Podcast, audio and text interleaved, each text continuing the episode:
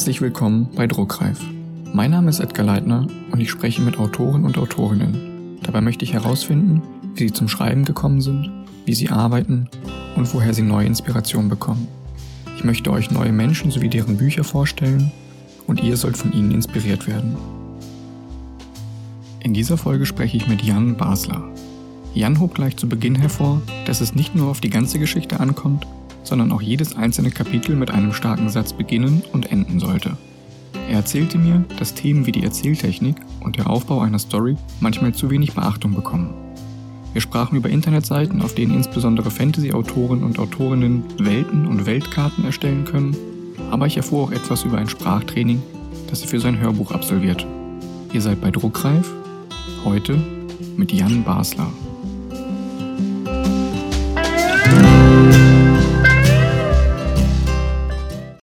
Also bei mir hat es so mit 14, 15 angefangen. So, da habe ich so recht brutale Kurzgeschichten geschrieben, wie man das so in dem Alter so macht. Ja, da hat sich dann eine blutrünstige Szene eigentlich an die nächste gereiht. Und wie das so ist als Teenager, war ich dann aber auch ziemlich schnell davon gelangweilt. Und dann war es das erstmal. Das hat dann zehn Jahre gedauert, bis ich so in der Mitte meines Studiums war, dass ich das wieder irgendwie aufgefasst habe und damals war ich so ein bisschen in die Poetry Slam Szene. Also da war ich dran interessiert, fand diese Texte sehr cool, die die Leute da geschrieben haben. Und da habe ich mich selber mal dran probiert. Also so ganz kurze, lustige Geschichten mit irgendeiner Pointe. Und das Schwierige ist, man hat ja selber irgendwie keine Ahnung, wie gut es ist, was man da macht. Und ich hatte eine recht coole Freundesgruppe, die WG habe ich die genannt. Die habe ich auch äh, mal in meinem ersten Buch ähm, eine Widmung draufgeschrieben, extra dafür, weil vor denen habe ich das dann einfach mal vorgelesen. Ja, das waren so fünf, sechs Leute, meine Freunde. Und da habe ich dann zum ersten Mal Resonanz auf meinen eigenen Text erhalten und habe gemerkt, ach, die finden das ja tatsächlich witzig. So. Und das war, glaube ich, für mich der Wendepunkt, wo ich gesagt habe, hey, da kannst du was draus machen, da mache ich mal weiter. Also für mich war wirklich ganz, ganz wichtig, dass ich irgendwie von anderen dann Resonanz erhalten habe und gemerkt habe, es könnte was werden. Und dann habe ich eben angefangen, auch längere Sachen zu schreiben. Kommst du ursprünglich auch aus dem Bereich? Also hast du was aus der, in der Richtung gelernt?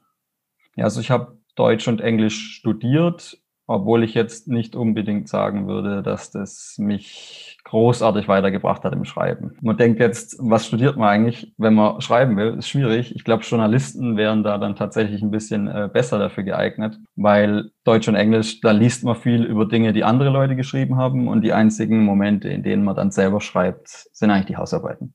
Und die sind dann doch sehr strukturiert und eingeschränkt in der Möglichkeit des Stils, sage ich jetzt mal. Also würde ich sagen, es hat schon geholfen, gerade wortschatzmäßig, aber ich kann jetzt nicht behaupten, dass ich aus dem Bereich komme. Du hast vor kurzem schon deinen sechsten Band der Reihe veröffentlicht. Was ist für dich am schwierigsten? Der erste oder der letzte Satz einer Geschichte? Also von dem ganzen Buch praktisch erster Satz und letzter Satz. Mhm. Okay. Ähm, weil ich würde es fast ein bisschen teilen in Kapitel und Szenen. Erster Satz, letzter Satz. Weil eigentlich steht man vor demselben Problem, finde ich, immer wieder. Also man hört es zwar ganz, ganz oft, dass der allererste Satz im Buch mega wichtig sei. Ist er auch. Ja, man muss den Leser dann schon irgendwie ansprechen. Aber dasselbe Problem hat man wirklich bei jedem einzelnen Kapitel. Jedes Mal muss der erste Satz den Leser irgendwie einfangen können. Und genauso muss aber, finde ich, der letzte Satz irgendeine Pointe liegen lassen. Also da muss was im Gedächtnis bleiben. Und deswegen finde ich eigentlich beide fast gleich schwierig.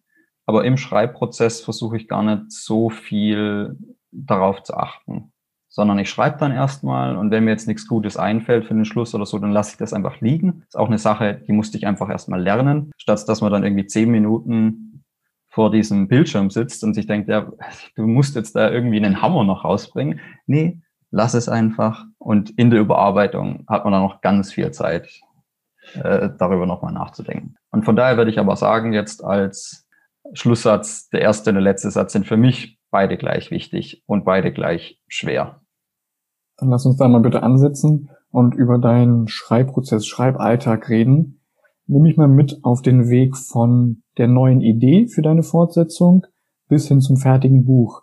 Gehörst du eher zu den Leuten, die die Geschichte wirklich detailliert ausarbeiten oder nur grob strukturieren? Nutzt du bestimmte Programme? zum Schreiben oder zum Arbeiten generell? Wie ist dein Weg? Also das hat sich auch über die Zeit, wie du jetzt schon gesagt hast, ich habe jetzt schon sechs Bücher geschrieben, hat sich das auf jeden Fall entwickelt, dieser Prozess. Aber von Anfang an war ich eher in der Schiene des Plotters unterwegs. Also es gibt ja, sagt die Discovery Writer, die sich hinsetzen und irgendwie beim Schreiben entdecken, wie ihr Plot so läuft. Es war von Anfang an nie wirklich was für mich. Also ich brauche schon eine grobe Struktur. Und deswegen, wenn ich jetzt ein neues Buch irgendwie angehe, dann beginnt aber die erste Phase trotzdem erstmal, ich nenne das kreatives Chaos. Also ich sammle erstmal Bildideen, schreibe die irgendwo auf aus alles, was ich finden kann, mein, mein Notebook, mein Handy, äh, meine kleinen Heftchen, wie auch immer. Und dann wird irgendwie alles gesammelt, was ich habe und an meine Korkwand geklebt, weil ich brauche das visuell. Und dann versuche ich die Sachen zu verbinden. Und dann geht das Ganze schon ein bisschen strukturiert. Also das Chaos wird dann langsam geordnet. Ich schaue, welche Ideen kann ich wirklich verwerten, was kann ich wirklich brauchen, was kann weg, was ist nicht essentiell für diesen Plot.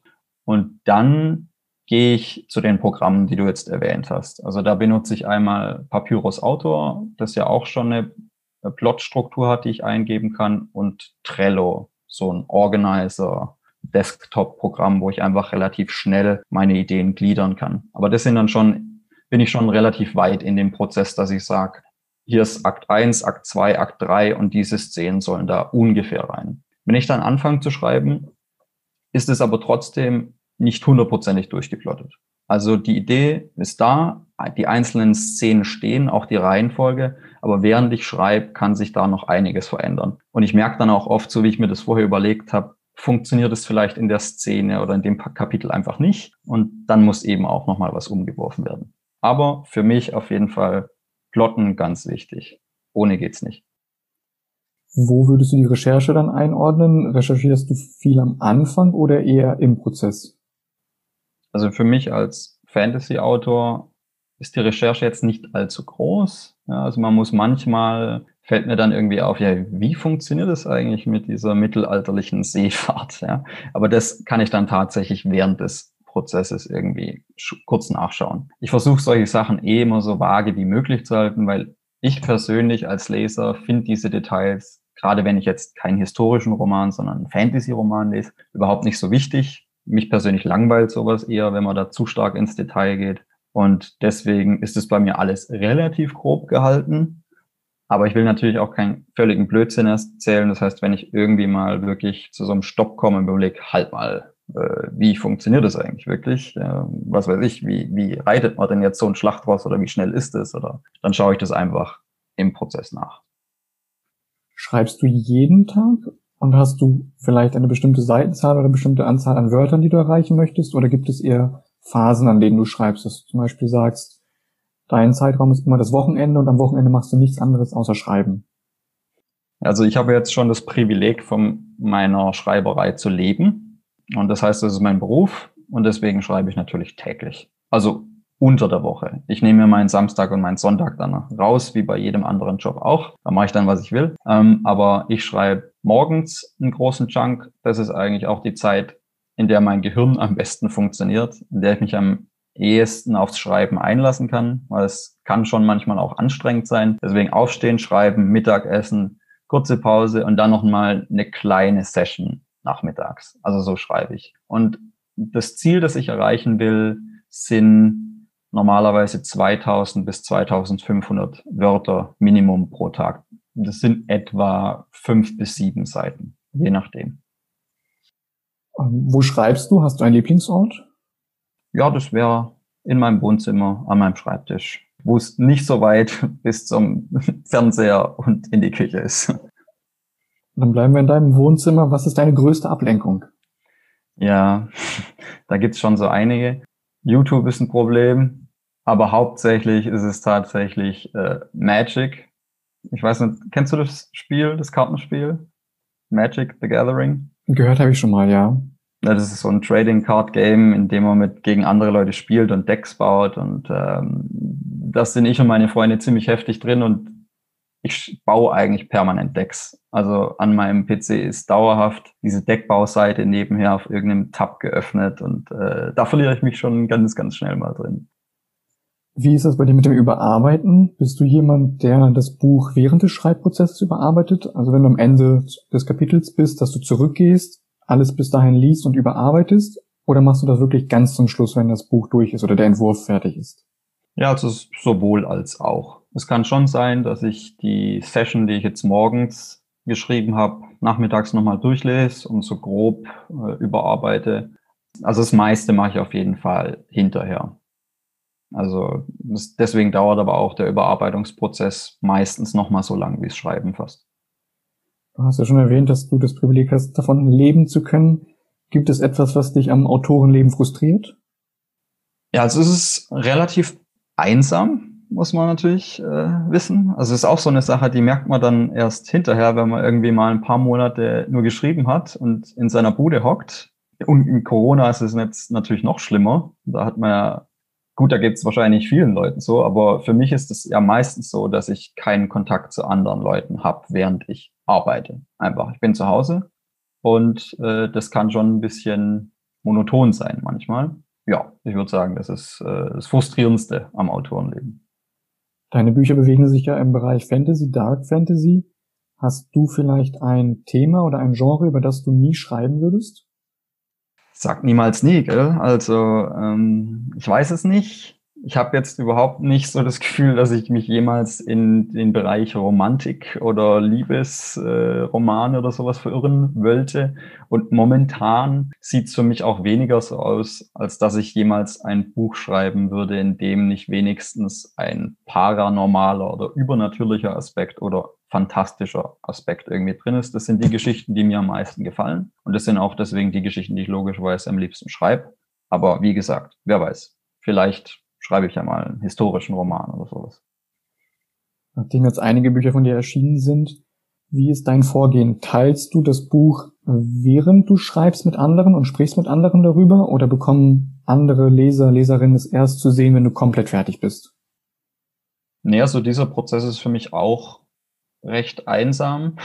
Also wenn überhaupt, dann erzähle ich mal meiner Freundin was von dem Buch äh, oder rede mit ihr drüber lese ihr vielleicht auch meine Szene vor oder sowas, wenn mir was gut gefallen hat. Aber eigentlich kriegen es die Leute wirklich erst zu sehen, wenn ich fertig damit bin. Dann liest zuerst meine Freundin und mein Lektor und dann habe ich, ich habe noch einen Testleser und das war's dann tatsächlich auch schon. Danach geht's an die Öffentlichkeit. Und woher weißt du, dass du fertig bist? wenn äh, unter meinem letzten Satz Ende steht. Also da ich so ein guter Plotter bin, ja, weiß ich natürlich ganz genau, okay, das ist die letzte Szene, fertig, zack. Also da bin ich mir dann schon immer recht sicher. Zweifelst du an deiner Arbeit? Ja, sehr sogar. Also das ist vielleicht noch so ein Aspekt, der vielleicht sogar noch frustrierender ist als die Einsamkeit. Also für mich ist jedes Buch, das ich gerade schreibe, das schlechteste Buch, das ich jemals geschrieben habe. So geht's mir bei jeder Szene. Ich schreibe was und ich bin überhaupt nicht damit zufrieden. Ich find's furchtbar, unoriginell. Oh, es passt überhaupt gar nicht in den Flow rein und was weiß ich. Und das sind alles Gedanken, das weiß ich, das ist Blödsinn. Das ist nicht so. Aber ich komme da aus diesem, diesem Teufelskreis irgendwie nicht raus. Wenn ich dann fertig bin und ein bisschen Abstand äh, zwischen mich und das Buch bringe oder nochmal durchlese, dann, dann hat man oftmals so einen Aha-Moment, wo ich irgendwie eine Szene lese und denke, wow, das habe ich geschrieben, das, das ist ja gar nicht mal so schlecht. Aber sowas sehe ich dann tatsächlich erst, wenn ich irgendwie Abstand habe. Niemals, während ich das schreibe. Das heißt, du liest auch deine anderen Bücher, also der erste Teil ist ja 2017 erschienen du schaust dir auch wirklich die anderen Bücher nochmal an oder brauchst du wirklich einen längeren Abstand, weil du so lange an dem Buch gearbeitet hast, dass du erstmal nicht reinschauen willst? Ja, also ich habe jetzt keines meiner Bücher nochmal gelesen, nachdem es rauskam. Also wenn, dann halt mal kurz überflogen, weil ich mir irgendein Detail nicht mehr sicher war oder sowas. Aber man liest das eigene Buch ja dann doch sehr oft. Also nach der, nach dem Schreiben, bei der Überarbeitung lese ich mein Buch mindestens vier, fünf Mal. Und also dann hängt es einem einfach zum Hals raus. Da war jeder Gag, den ich am Anfang super fand, irgendwann auch nur noch langweilig und nervig. Äh, und äh, also ich habe dann erstmal genug von meinen Büchern. Ich kann mich da absolut verstehen. Gab es eine Rezension, ganz egal ob positiv oder negativ, die dich berührt hat und die dir im Gedächtnis geblieben ist? Also ich könnte jetzt keine so einzeln rauspicken. jetzt nachdem er, nachdem ich sechs Bücher geschrieben habe und ein Buch jetzt, also mein erstes Buch hatte schon fast 200 Rezensionen und das allein ist für mich, also jede einzelne Rezension, gerade am Anfang war der absolute Oberhammer, wenn die reinkam. Und wenn die dann auch noch sehr positiv war und äh, vor allem die Geschichte eben abgefeiert hat, wo ich dann wirklich gemerkt habe, hey, die Leute, die lesen das ja wirklich, die sind regelrecht süchtig danach. Also das hat mich, das, äh, das lässt natürlich das Autorenherz äh, extrem höher schlagen. Deswegen, eine einzelne gibt es nicht, aber alle zusammen super. Dass du jeden Tag schreibst, hast du schon gesagt. Liest du auch, während du schreibst, andere Bücher und sind diese Bücher im selben Genre unterwegs, in dem du schreibst, oder versuchst du extra Bücher aus einem anderen Genre zu lesen, um ja nichts zu kopieren, sei es bewusst oder unbewusst? Ja, also zu, zu meiner Schande muss ich gestehen, dass ich sehr wenig lese, tatsächlich. Also ich lese immer irgendwas, aber nie und auch meistens jeden Tag, aber das sind dann vielleicht, wenn es hochkommt, eine halbe Stunde am Tag. Also ich bin jetzt wohl auch ähm, durch YouTube und all diese anderen Channels so ein, so ein bisschen verdorben worden, wenn man einfach diese schnelle Belohnung immer braucht, ja, diese kurze Aufmerksamkeit. Ich glaube, das, das wirkt sich schon auch äh, negativ auf mich aus. Früher habe ich sehr, sehr viel mehr gelesen. Aber wie gesagt, ich versuche zu lesen und, und wenn ich das tue, dann mache ich es. Also manchmal ist es Fantasy in meinem Bereich, manchmal ist es was ganz was anderes. Ich habe jetzt nicht wirklich das Gefühl, dass sich das irgendwie auf meinen Schreibprozess auswirkt. Klar, man kriegt mal neue Ideen oder man denkt, hey, das ist eine gute Formulierung, das kannst du dir mal merken. Aber ähm, ja, ansonsten eigentlich gibt es da keine Probleme, würde ich sagen.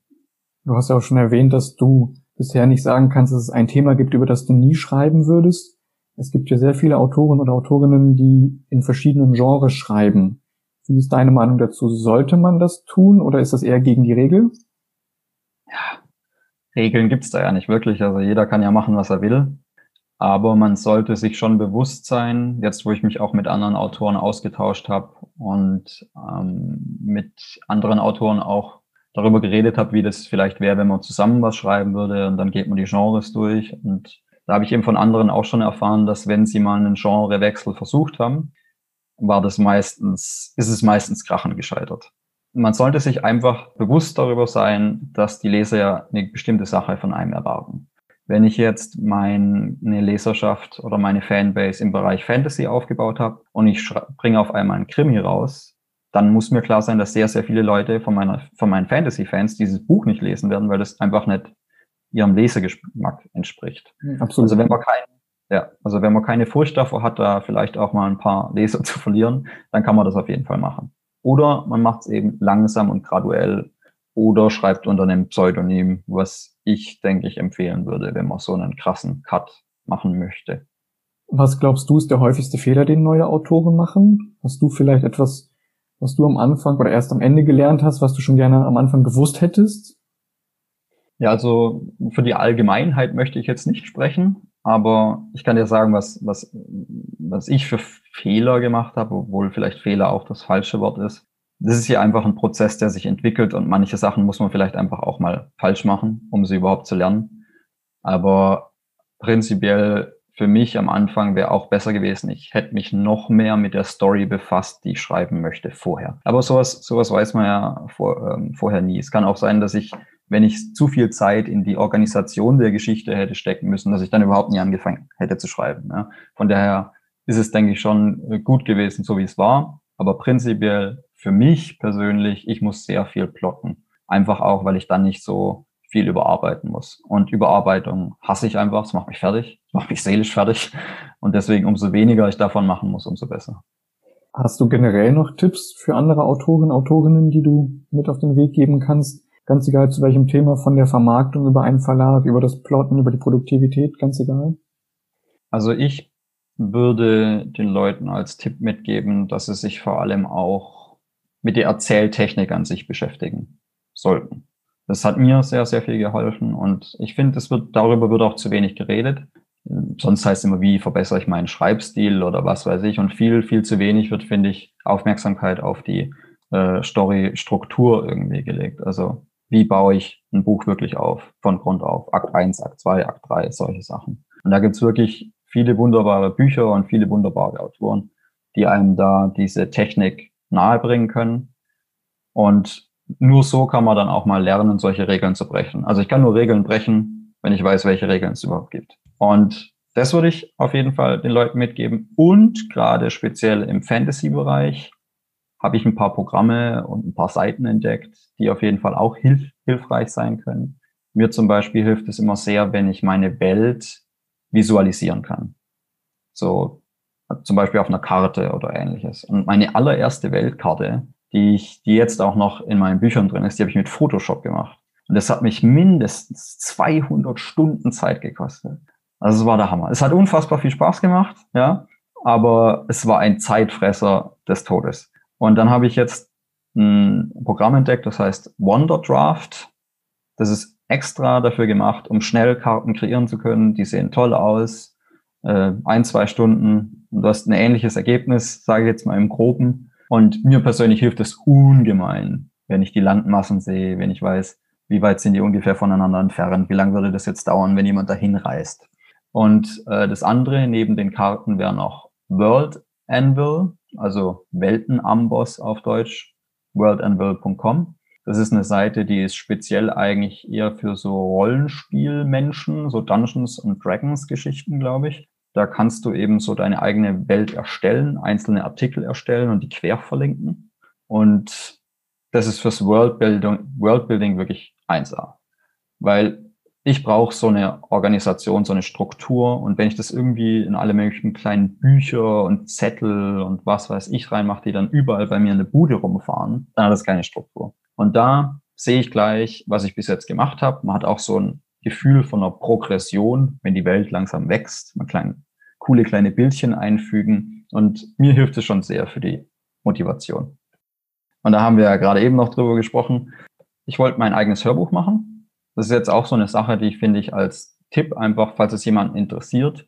Und für dieses Hörbuch habe ich einen Sprachkurs gemacht. Es gibt's, äh, ich habe das hier in Frankfurt gemacht, aber gibt es überall in Deutschland. Und einfach nur, dass man auch mal weiß, dass, dass es solche Angebote überhaupt gibt. Ja? Das, das war für mich dann, ich glaube, ein Monat lang ging das, glaube ich. Und pro Woche hat man zwei Sitzungen gehabt. Das ist, das ist schon teuer und es ist auch ein großer Zeitaufwand, den man da reinsteckt. Aber mir hat es ungemein geholfen, meinen Sprechrhythmus und meine Aussprache zu verbessern. Ich meine, ich schwäbel immer noch, das hört man auch noch. Aber wenn ich jetzt was vorlese, bin ich in der Lage, das komplett auszuschalten. Und sowas zum Beispiel hat mir ungemein geholfen. Ich weiß nicht, ob mein Hörbuch jemals rauskommen würde, aber sehr viel Spaß gemacht. Also schön. Ich glaube, das haben noch sehr wenig Leute gehört, dass man das einfach so machen kann oder dass es dazu die Möglichkeiten gibt. Genauso wie das Bauen der Welten, das was du erwähnt hast, dafür eine Internetseite. Ich hoffe, dass das ganz, ganz vielen Leuten hilft. Auf jeden Fall eine coole Idee. Wir sind auch schon fast am Ende. Lass uns noch ein bisschen über deine Fantasy-Reihe reden. Kronen der Allmacht heißt sie und der sechste Band ist jetzt erschienen. Kannst du mir dazu noch ein bisschen was erzählen? Also, Kronen der Allmacht bewegt sich im High Fantasy und Sword and Sorcery Genrebereich. Also Magier, Magiewesen, also das sind jetzt keine Drachen, aber ich sage jetzt mal Drachen und solche Geschichten. Also es ist wirklich im Gegensatz zu Game of Thrones, dass sich ja doch beispielsweise relativ nah an der mittelalterlichen Welt hängt und wo die Fantasy-Elemente eher so später kommen, ist bei mir von vornherein volle Kanone Fantasy. Also das muss einem bewusst sein. Und äh, es handelt von den Insellanden, einer fiktiven Welt aus einzelnen Insel, äh, Inselstaaten. Und diese Welt wird von den Hexern regiert. Und die Hexer, das sind im Prinzip Magier. Zwar sehr, sehr, sehr mächtige Magier. Und die beziehen ihre Macht aus drei Quellen. Feuer, Licht oder Tod. Und die können im Prinzip alles machen, was sie wollen.